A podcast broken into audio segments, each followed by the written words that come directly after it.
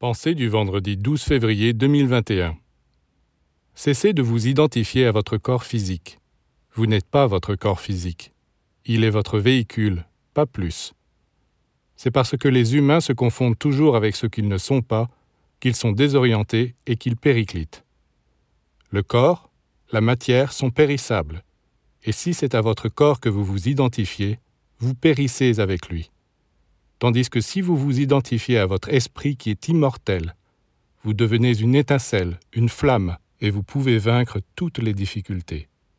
Le plus grand mal que se font les humains, c'est d'accepter de s'identifier à la matière, qui est corruptible, éphémère, au lieu de s'identifier à l'esprit qui est inaltérable et éternel.